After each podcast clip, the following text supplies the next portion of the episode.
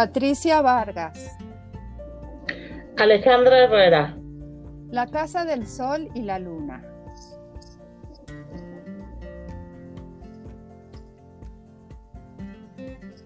Cuenta la leyenda que hace miles de años el Sol y la Luna se llevaban tan bien que un día tomaron la decisión de vivir juntos.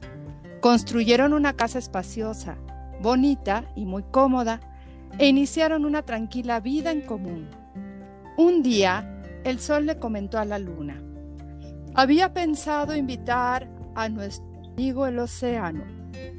Nos conocemos desde el principio de los tiempos y me gustaría que viniera a visitarnos. ¿Qué opinas?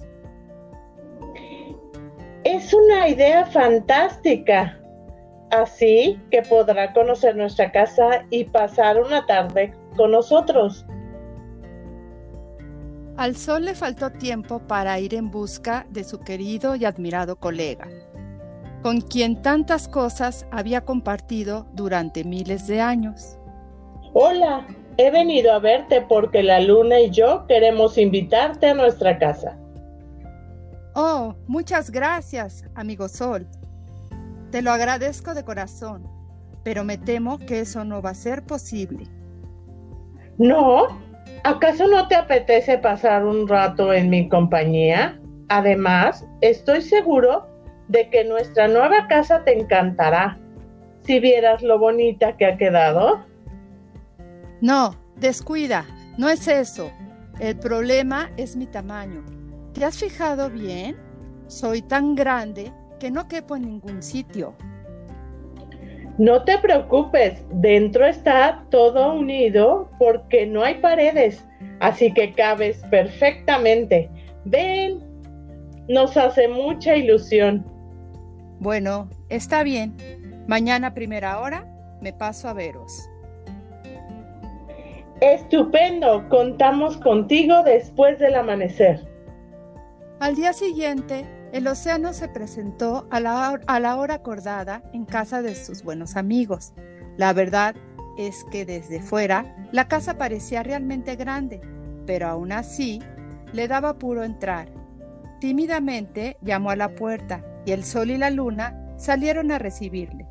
Ella, con una sonrisa de oreja a oreja, se adelantó unos pasos. Bienvenido a nuestro hogar. Entra. No te quedes fuera. Abrieron la puerta de par en par y el océano comenzó a invadir el recibidor. En pocos segundos había inundado la mitad de la casa. El sol y la luna tuvieron que elevarse hacia lo alto, pues el agua les alcanzó a la altura de la cintura. Me parece que no voy a caber. Será mejor que dé media vuelta y me vaya. Pero la luna insistió en que podía hacerlo. Ni se te ocurra. Hay sitio suficiente. Pasa, pasa. El océano siguió fluyendo y fluyendo hacia adentro. La casa era gigantesca, pero el océano lo era mucho más. En poco tiempo, el agua comenzó a salir por puertas y ventanas, al tiempo que alcanzaba la claraboya del tejado. Sus amigos siguieron ascendiendo a medida que el agua lo cubría todo.